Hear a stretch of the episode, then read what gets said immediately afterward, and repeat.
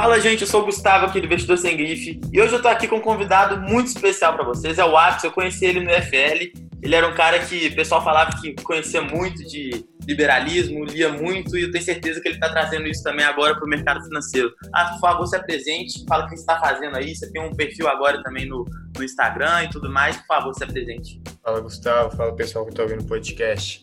É, para quem não me conhece, eu sou Atos Nolasco. Primeiramente, agradecer a Gustavo pelo, pelo convite. É um prazer estar aqui no, no podcast Investidor Sem Grife. Para quem não me conhece, eu sou Atos Nolasco, eu tenho 19 anos, eu sou estudante de administração no IBMEC. É, lá eu também sou presidente do SEMEC, que é a Liga de Mercado Financeiro, e tem aí quase um ano que eu tô comecei a estudar aí muito sobre mercado financeiro e eu gostei muito desde o primeiro contato que eu tive assim.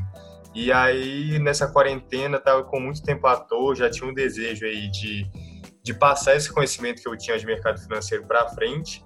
E aí eu alinhei essas duas coisas e decidi um, é, criar um perfil no Instagram para falar disso.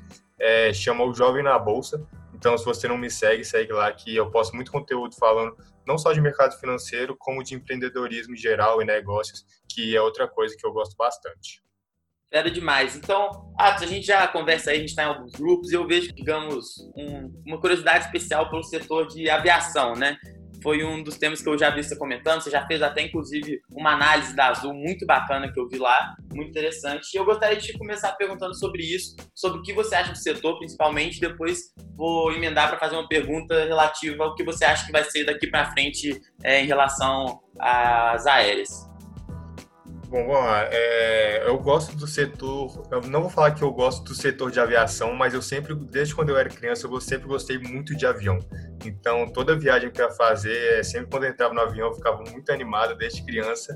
E, é. e aí, logo que quando eu entrei na bolsa, claro que assim, pô, é, acho que se é uma coisa que eu gosto, eu vou ver as empresas do setor. Eu, eu já conheci um pouco do setor, sempre estudei, vi bastante vídeo sobre. E aí eu fui, comecei a analisar mais as empresas a fundo.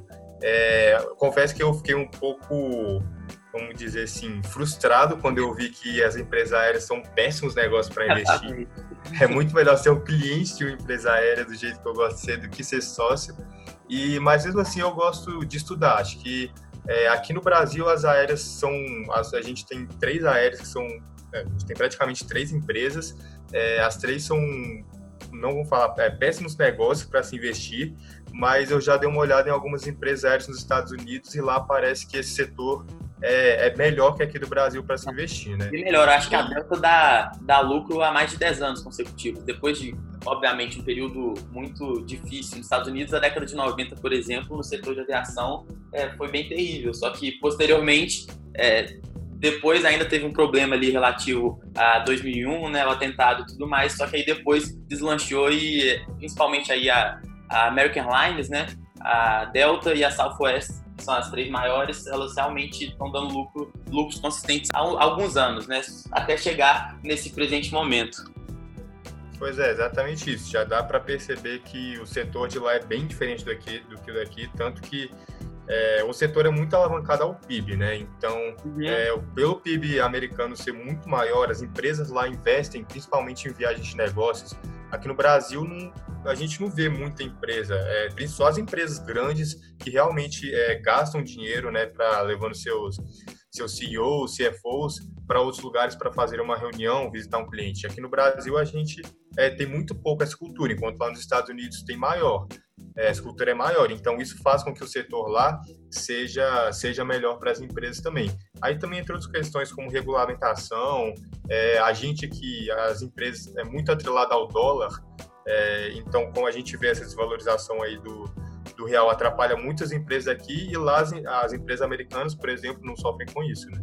Exatamente. É, a gente pode falar de diversas questões relativas a aos fatores né, dessa, desse setor, como por exemplo o dólar, que você comentou, o preço do petróleo, que aí não é só para empresas brasileiras nem fora dos Estados Unidos, para todo mundo, isso impacta bastante. Mas nesse momento que o dólar teoricamente estaria favorável às companhias aéreas, a gente tem um grande, é, uma grande questão que é o coronavírus, que faz com que também o preço do petróleo caia bastante. O que, que você acha dessa conjuntura? Se você acha que realmente vai ter uma mudança significativa aí no modus operandi das empresas, no sentido de fomentar mais reuniões é, online e menos reuniões presenciais, tendo por consequência uma demanda maior por voos, porque quem realmente faz esse mercado fluir, igual você falou, é essa cultura de corporações né, que mandam seus executivos para reuniões, para feiras, congressos e por aí vai. Isso realmente é um dos grandes é, impulsores do setor. O que, que, você acha que pode mudar perante é, esses quesitos que eu coloquei aqui nesse setor? Bom, é, para dar essa resposta, eu vou falar o que o Howard Marks falou na live da XP, que ele fez logo no início da quarentena, que ele falou que estava é, muito claro quais seriam os impactos de ordem primária desse coronavírus. E ele falou que um dos impactos de ordem secundária, que foi o que ele falou que o, o, o que as áreas iam ser mais afetadas, não era agora no curto prazo, mas sim no longo prazo, foi exatamente isso, porque ele acredita que as empresas vão, vão ver que elas não precisam, se elas querem fazer uma reunião, visitar um cliente, é, elas não precisam estar fisicamente com ele. As empresas conseguem fazer essas reuniões de maneira muito mais eficiente, né, sem é, demandar de, é, longas horas para para a pessoa se deslocar de casa. Então, é, as pessoas vão consumir, é, as empresas vão mandar menos seus executivos ou as empresas vão mandar menos seus executivos ou funcionários para fazerem reuniões presenciais e vão, vão fazer isso mais online. Então, o, o outro lado, né, que se as aéreas vão estar tá sendo prejudicadas por isso, empresas como a Zoom, que a gente está usando agora, que é de, de, reunião online, pode ser beneficiadas, né? Então a gente vê aí que um lado as aéreas está perdendo, só que abre uma oportunidade para outros business. Perfeito. E você tem alguma na sua carteira, mesmo com tudo isso que a gente comentou aqui, essa questão relativa à demanda, né? Igual a gente sempre costuma falar no setor aéreo, uma cadeira vazia para uma empresa é sinônimo de prejuízo, né? Porque tem tantas questões ali relativas a, a por exemplo, demanda de, de uma cadeira pode fazer diferença em toda a conjuntura da empresa. O que, você acha aí, se você tem essas empresas nesses preços atuais, você acha uma boa, mesmo que para surfar uma possível retomada? O que você acha? É, eu não vou confessar que eu pensei muito, mas eu não tive coragem de entrar em nenhuma aérea, principalmente a Azul, que eu acho que dentro do setor ali é alguma que realmente vale olhar, é, que pelo menos vale um estudo ali para ver como é que é a empresa. Ela mas... tem muitas notas é, sozinha, né? Então isso é realmente é. um, é, ponto favorável muito forte para ela. Isso, 70% dos, das rotas que ela opera, só ela opera. Então é, isso gera um, uma vantagem para ela, né? Que ela tem uma margem maior, é, tem custos menores também. Mas, enfim, eu, é, eu, não tive coragem de entrar no setor porque, cara, realmente, mesmo vendo assim que a empresa, que a Azul é uma empresa que, que eu não sei se vai, eu acho muito provável de quebrar, mas aqui no Brasil a gente já viu a aérea, vamos ver o exemplo da Varig a Varig, nos inícios, do, dos anos 80, 90, a Varig e VASP eram é, aéreas imensas, gigantes, que você nunca ia pensar que as empresas iam quebrar. E hoje, uma pessoa que, sei lá, tem 15, é, 12 anos de idade, nem vai saber o que é Varig e VASP, porque as empresas quebraram aí no início dos anos 2000. Então, eu não acho que para um longo prazo, assim, olhando para o passado, é, a gente vê que as aéreas aqui no Brasil, mesmo que elas sejam ótimas hoje, daqui 10 anos elas podem não existir mais. Perfeito. E agora que a gente comentou um pouco mais sobre o setor aéreo, que é um setor que você também conhece bastante, queria te fazer perguntas sobre a VEG, né? A VEG, que é uma empresa aí que eu vejo você comentando lá no, no seu Instagram direto, Jovem na Bolsa. E eu vejo que você fala muito bem dela, fala que você tem carteira. Eu queria que você falasse um pouco mais sobre a empresa e emendasse nos resultados que ela divulgou agora recentemente, do primeiro trimestre de 2020. Tá, então vamos lá. É, para quem não conhece, a VEG ela é uma multinacional, uma multinacional brasileira. Ela foi fundada no, em Santa Catarina e hoje ela é uma empresa que atua praticamente no mundo inteiro.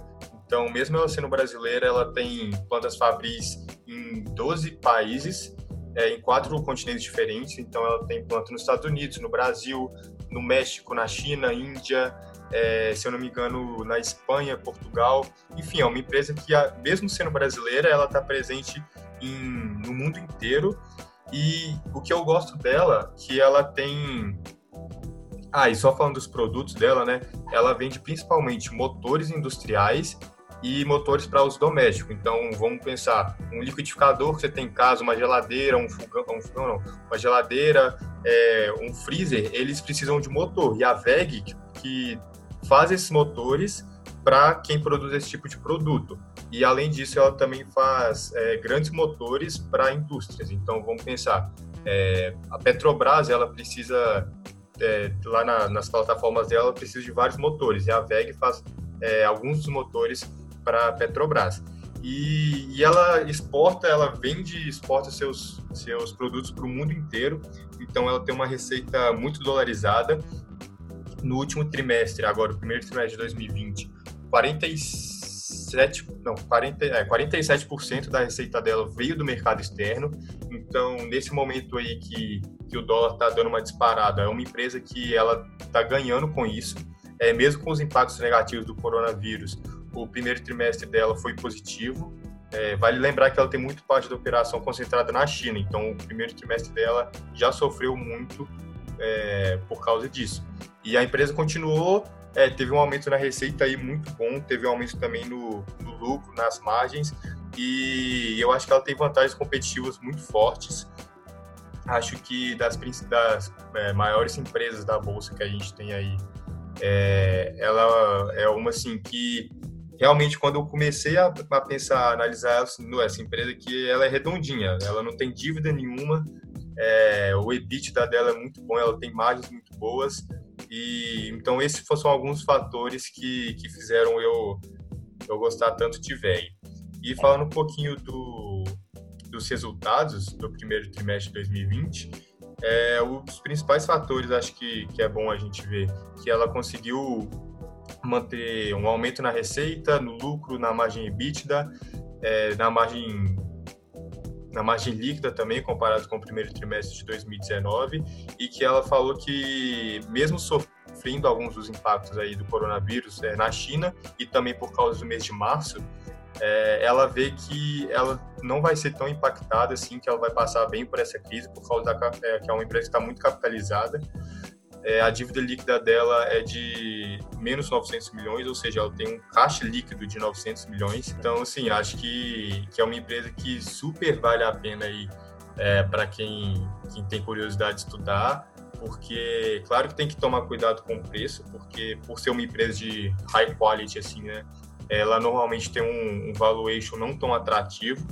mas para quem tem curiosidade aí, gosta de estudar boas empresas, acho que, que vale super a pena aí tirar um tempinho para ler sobre a VEG. Diferentemente do setor que a gente falou aqui inicialmente, no setor de aviação, essa aqui é um pouco, é, apesar de ter alguma influência também no dólar ali, uma boa influência do dólar nos resultados, acaba que é uma empresa que é um pouco mais fácil de você fazer, por exemplo, um fluxo de caixa dela, né?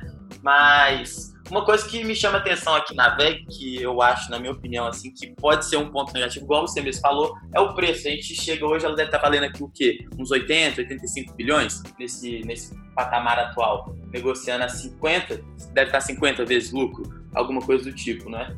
Então, isso pode ser alguma coisa que, que me preocupa, mas a empresa é muito redonda. Eu também dei uma passada aqui. Foi o primeiro resultado que eu li inteiro de VEG também, porque eu não, nunca tinha me atentado muito, não, mas todo mundo falando bastante.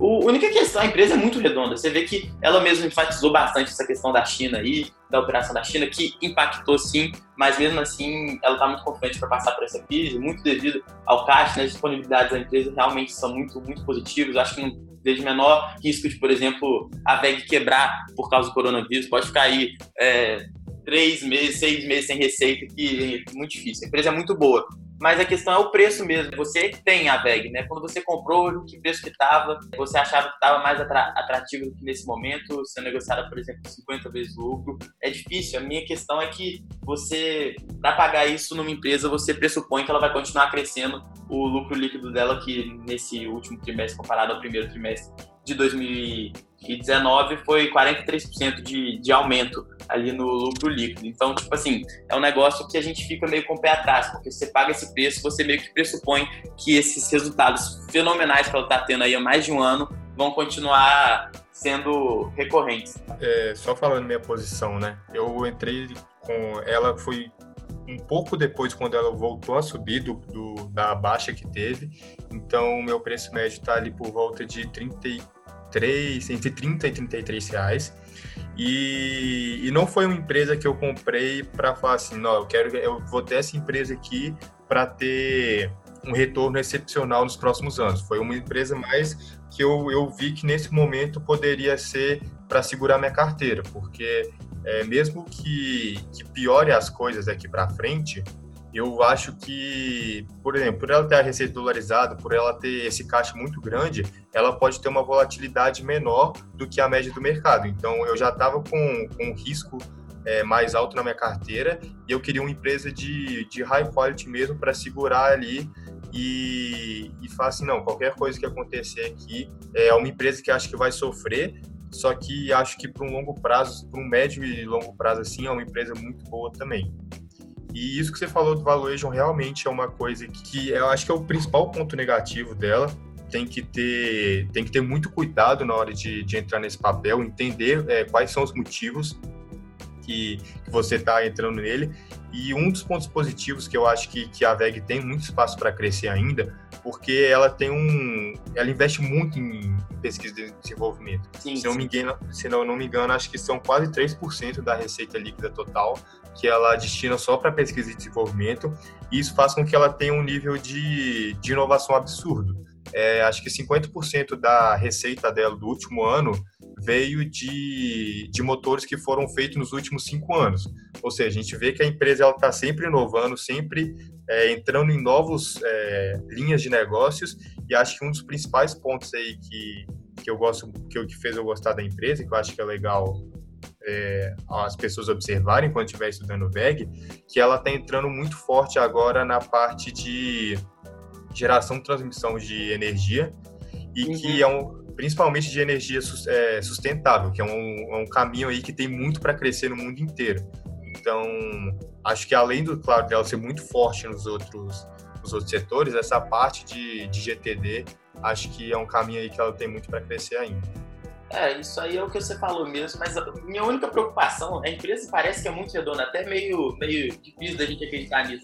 Igual a gente quando lia os balanços de IRB, né? Você não sabia de onde vinha dinheiro, sabia que tava maravilha, né? Você falava assim, não é possível, coisa, eu não entendo de onde vem esse dinheiro aqui não, e é bem isso mesmo, porque é, eu lembro quando eu via IRB, eu achava os preços um pouco é, até barato, né? Porque apresentava resultados tão bons, mas eu nunca entendi muito bem o business. VEG é um pouco mais simples de você entender e você vê de onde vem o dinheiro, né? Você vende produto e tal, é muito mais fácil do que uma resseguradora, por exemplo, que é o caso da IVE. Então, achei, é, achei bem legal. Foi o primeiro balanço que eu li, o resultado, quer dizer, que eu li completo e achei muito interessante. A empresa parece ser muito redondinha mesmo. E eu acho que a única questão é isso mesmo. Se você é, paga 50 vezes lucro na empresa, você, ao fazer essa projeção é, futura de de fluxo de caixa da empresa, você vai ter que ter uma perspectiva, digamos, bastante otimista para pagar esse preço, para que esse preço justifique, né? Porque vai ter que ter aí um crescimento no lucro, no mínimo, o que está tendo nesse último ano foi uma coisa absurda, né? Atos, foi bem, bem absurdo.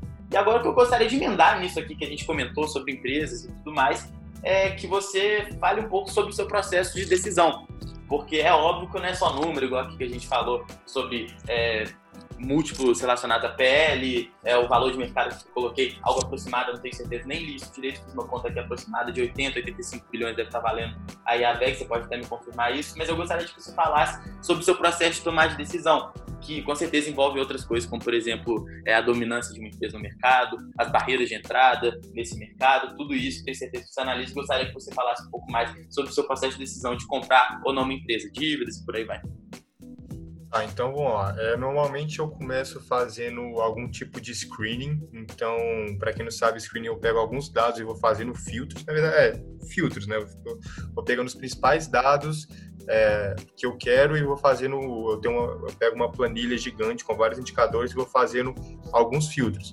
Então, normalmente é, eu começo. Eu olho muito dívida porque eu acho que uma empresa, acho não, né? Eu tenho certeza que uma empresa ela só quebra se ela não conseguir honrar suas dívidas. Então, se a empresa ela tem, tem muita dívida, é, eu já corto, então coloco os principais os principais indicadores ali de dívida líquida sobre EBITDA, é, dependendo da empresa, do tipo de empresa que eu quero, eu coloco o dívida sobre o patrimônio líquido. Ô, ô, é... só para interromper aqui, só para o pessoal entender muito bem, até comentei dívida líquida EBITDA da VEC que está negativo, é basicamente, gente, porque quando você pega a dívida bruta total da empresa e tira as disponibilidades, você chega na líquida. E se você basicamente tem mais disponibilidade do que dívida bruta, você tem uma dívida líquida negativa. Esse é o caso de VEG, por exemplo, né?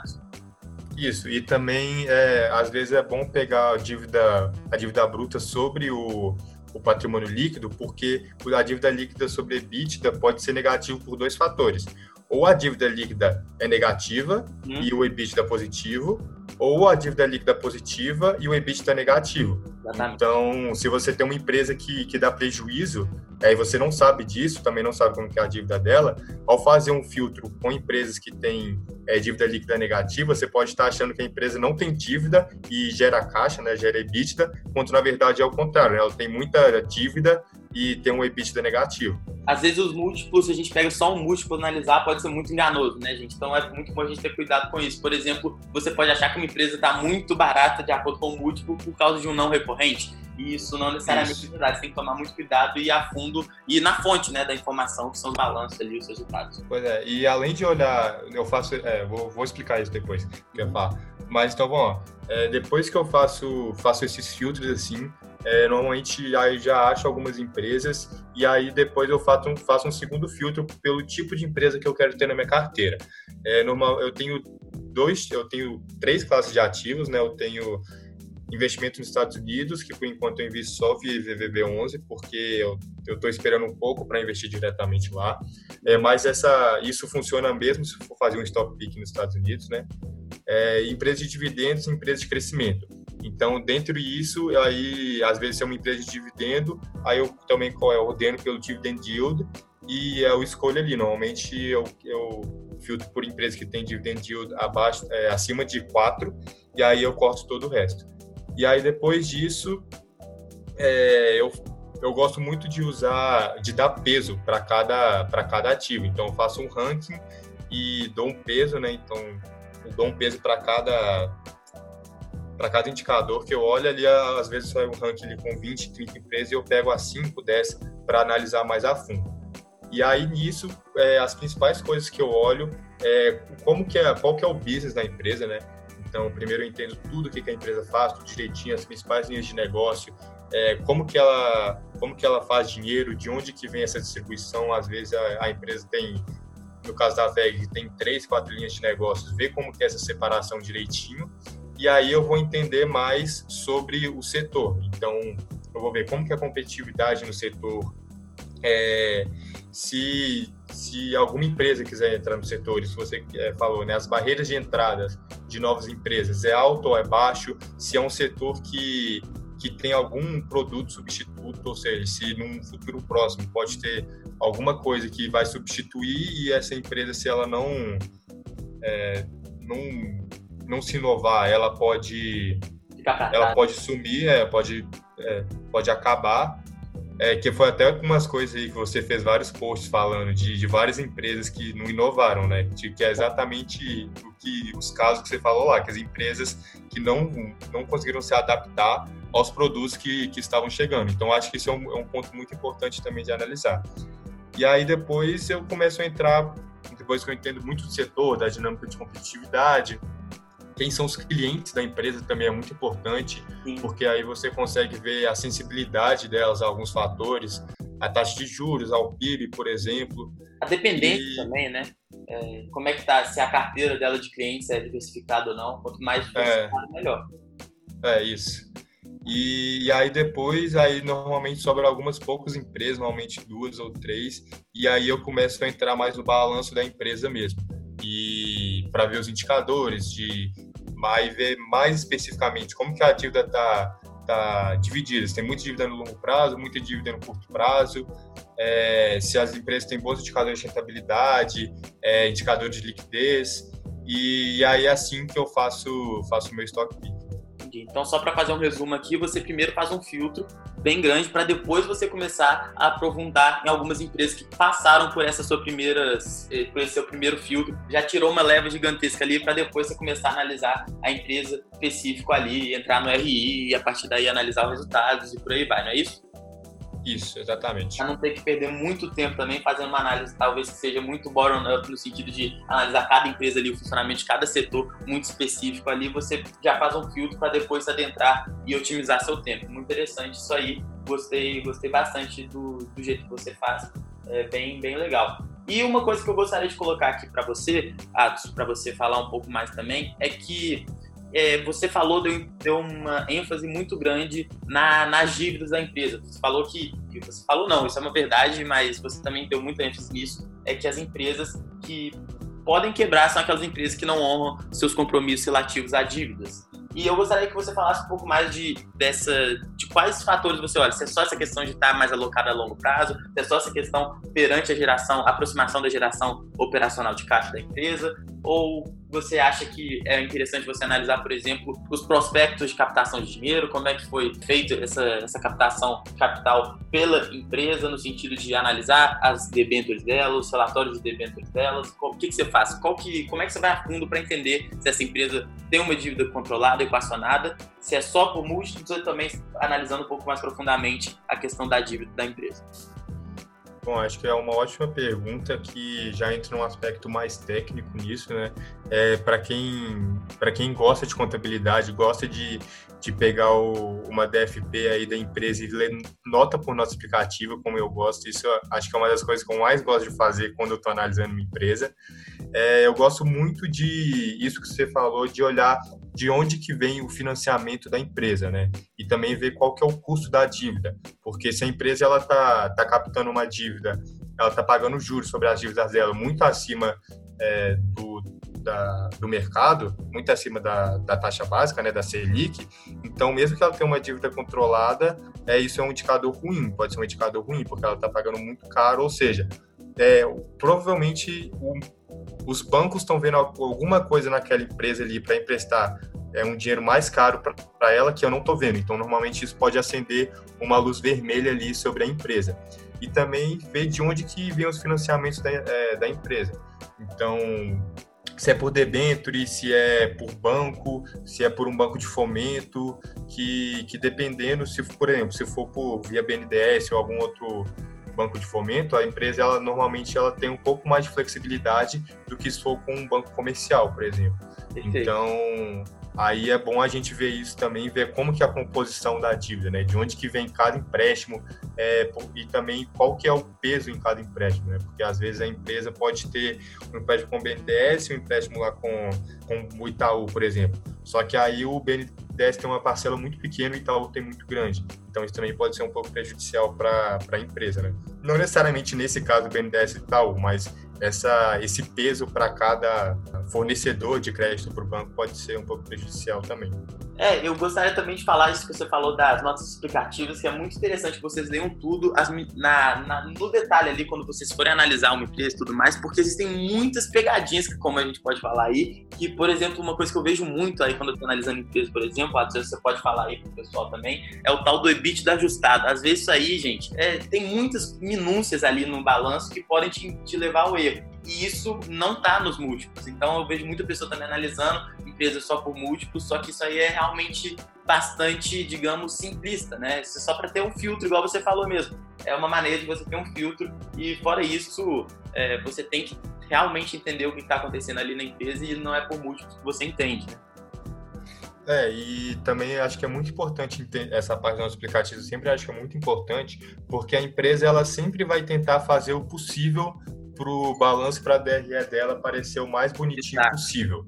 Então, a gente viu, acho que até o, o resultado da Via Varejo que saiu é, no do quarto trimestre de 2019, que quando você via o, o gerencial, né, tipo assim, como que a empresa avalia que foi o, o ano, o trimestre, é, acho que a, você via lá que a empresa estava melhorando, só quando você vê o, você lia as notas explicativas, lia o contábil mesmo, você vê que tinha várias coisas ali que é tipo ajustes que, as, que a empresa faz, que não é fora da lei, mas é ajustes que ela pode fazer para parecer ali que, que o resultado da empresa foi melhor do que, do que realmente foi.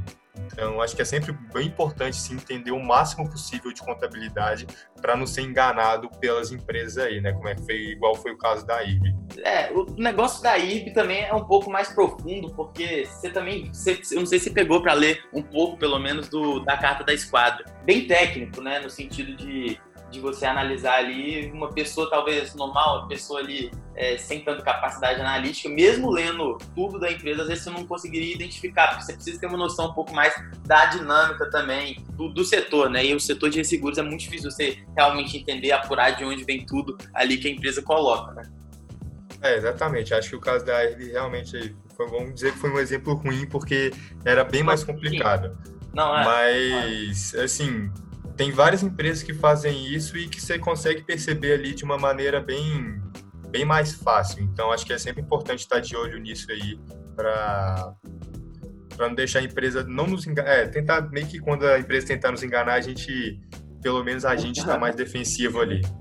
Exatamente. E é por isso também que serve diversificação, né? A gente não tem muita certeza do que vai acontecer, não tem como você também saber 100% da empresa, você não tá lá dentro, então é, tem que dar uma maneirada aí. Uma dica aí pro pessoal também, né? Esse tal de IFRS 16, EBITDA ajustado, esse... Gente, toma cuidado, lê tudo. Você, na hora de investir o seu dinheiro em uma empresa, procure saber tudo da empresa, não vai simplesmente só na, na parte fácil de análise de uma empresa, não, porque o dinheiro não aceita desaforo, né? Então vamos sempre ler tudo, tentar encontrar ali na, nas minúcias o que, que você acha da empresa, o que, que você realmente entende sobre a empresa, do, do setor da empresa, o que, que ela está apresentando ali nos seus resultados, né?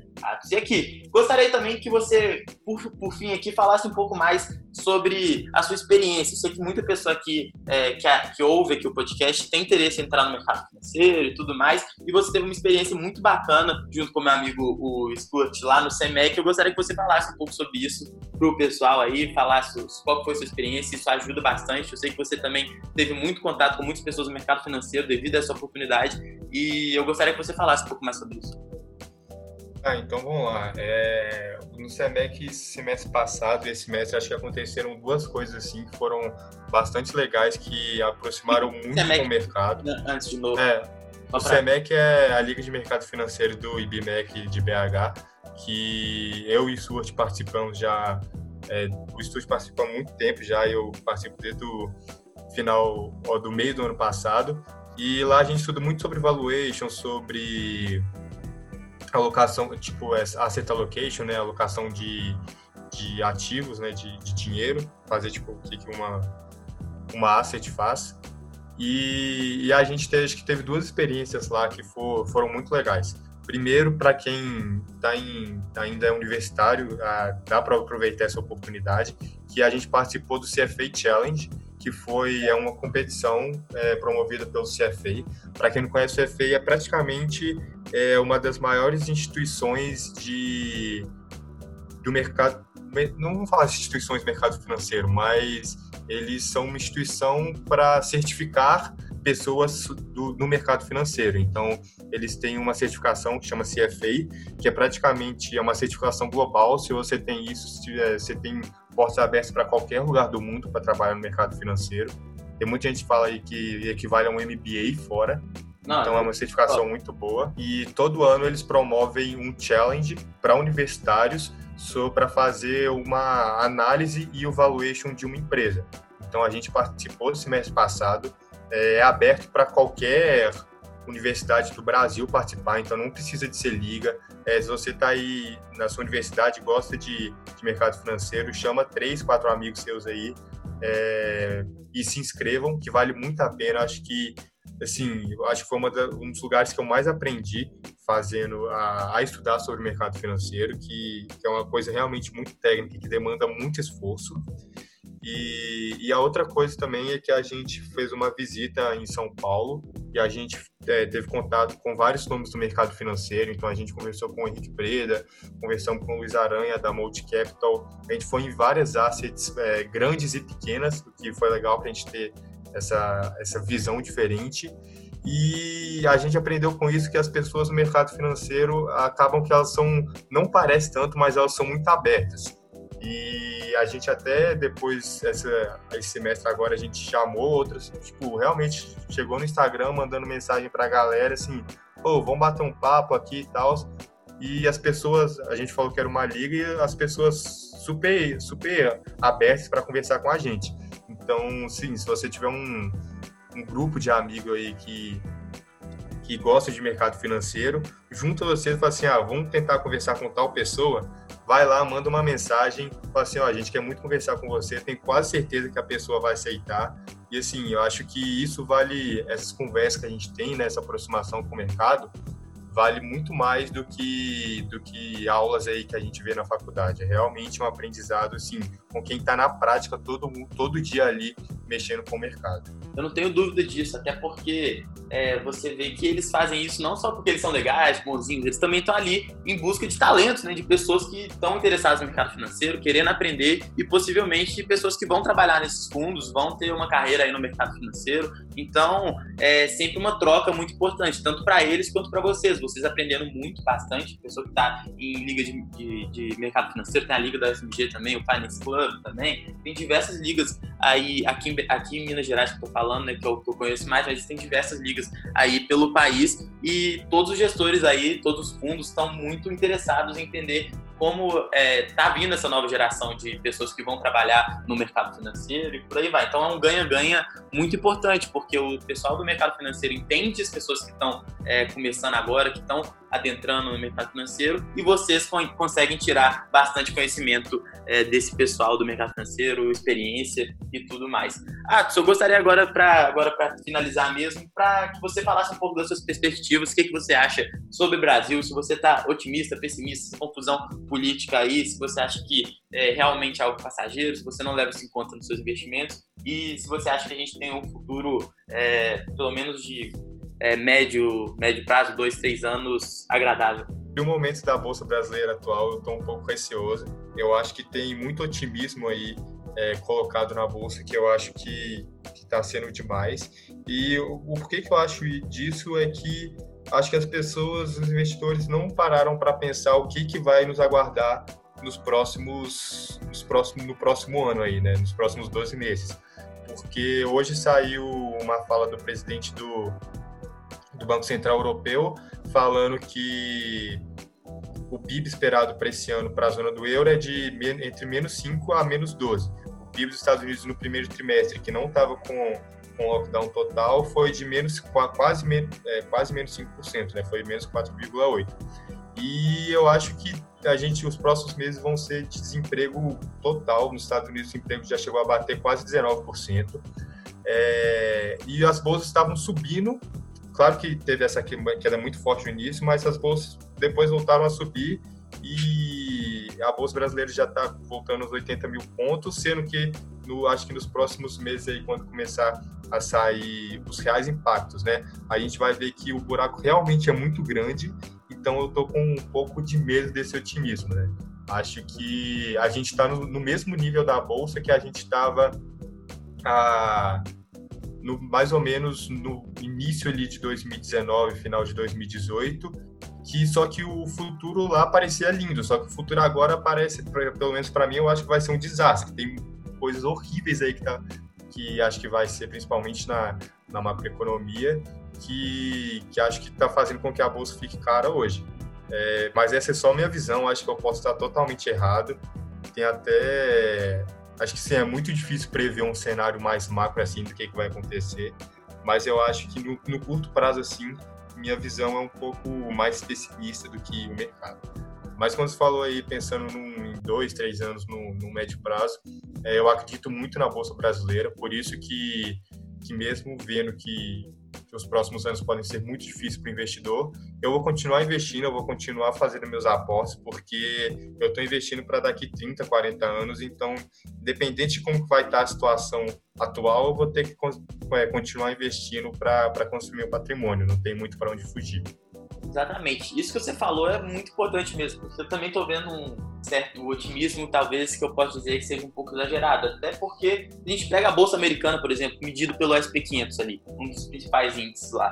É, a gente pode ver que caiu 10% perante a máxima histórica. Isso aí é um negócio que realmente, por toda a magnitude do que a gente está passando, chega a ser muito pouco. A gente olhar aqui em 2018, no final de 2018, quando teve aquela queda ali é, na Bolsa Americana, a gente é, hoje está tá acima disso, é um negócio, ou no mesmo patamar que isso, é um negócio que é um pouco difícil da gente assimilar por tudo que a gente está passando. Óbvio que isso tudo tem muito, tudo muito a ver com a liquidez é, que foi injetada no mercado absurda, né? Inclusive Banco Central aí supostamente é, colocando dinheiro em todas as áreas é, da economia, inclusive comprando é, dívida, é, crédito privado e tudo, e tudo mais. muito, muito complicada essa história toda, mas eu acho que isso está acontecendo muito devido a essa injeção absurda de liquidez. E uma hora ou outra eu acho que a gente vai pagar a conta sim, mas é, eu não tenho muita noção do que, que vai acontecer, não. E igual você falou, isso também é mais longo prazo, é muito difícil. É na verdade, é impossível a gente fazer essa previsão, né?